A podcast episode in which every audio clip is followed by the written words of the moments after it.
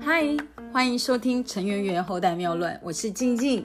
今天的主题：遇到的人影响我的一生际遇。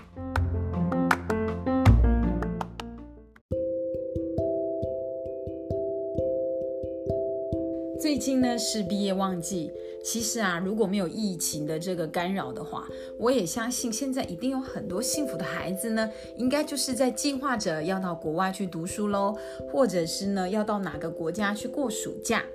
这个话题呢，真的通常都是经济水平比较许可的家庭的孩子才可以有的准备，真的很让人家羡慕。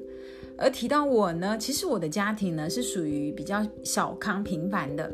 我的家呢有四个兄弟姐妹，所以啊，出国读书这档事真的费用太高昂了，并不在我们的人生规划里面。而且呢，我记忆很深刻。早在我大学要毕业之前啊，其实就有很多的同学在讨论着大学毕业之后要到哪个国家去读书，或者是游学，或者是呢毕业之后是要继续决定要来念硕士，或者是找工作，或者是有其他的人生规划安排等等的一个愿景在计划着。那么我呢，就是属于那个准备要投入就业市场的小女孩，一个大学新鲜人。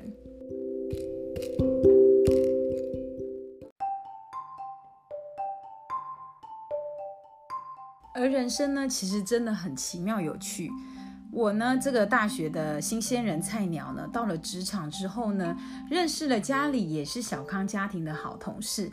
那么一个呢是处长秘书，一个是总经理秘书。她们两个女孩也都是凭着自己的本事，各自去到加拿大跟澳洲读书。因为个性呢，我们都是属于比较认真也乐观的女孩哦，所以呢，我们常常物以类聚的会混在一起打闹玩在一起，也在不知不觉之中呢，潜移默化的影响了我。我被燃起了，是不是我也可以跟他们一样出国读书的这个计划？也就在他们两个哦，也是我人生中的这个贵人姐妹的鼓励下，我真的开始了计划出国读书的这档事。所以说，你和谁在一起真的很重要。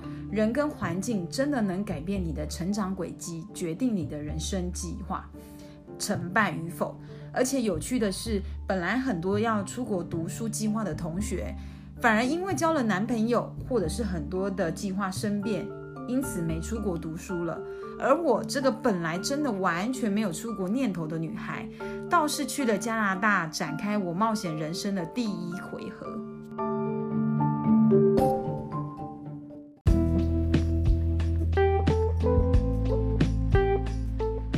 时光飞逝，这么多年回顾下来，我还是深深的感谢当年的那两位好姐妹、好同事，就是 Kiki 跟 Juno。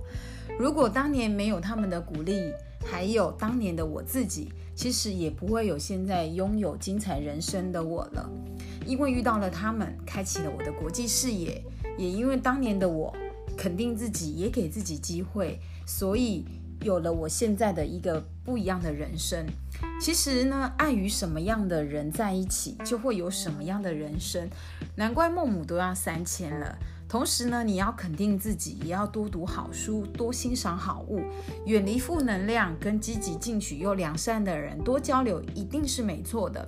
好的职场一定会带来好的缘分跟力量。你相信你遇到的人会影响你的一生际遇吗？如果你觉得今天的分享可以帮到你，请你给我一个关注。如果你觉得有收获，也愿意帮助更多的朋友，也请你动动你的小手帮忙转分享。我是静静，很开心跟你在空中相会。